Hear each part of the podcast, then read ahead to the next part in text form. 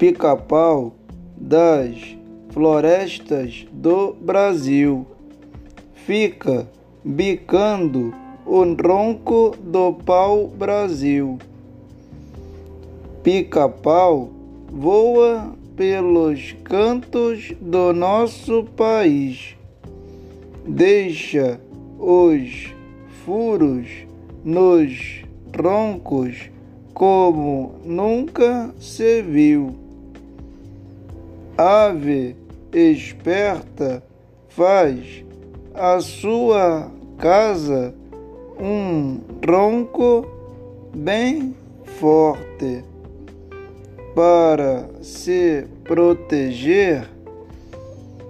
Pica-pau brasileiro não tem tempo a perder.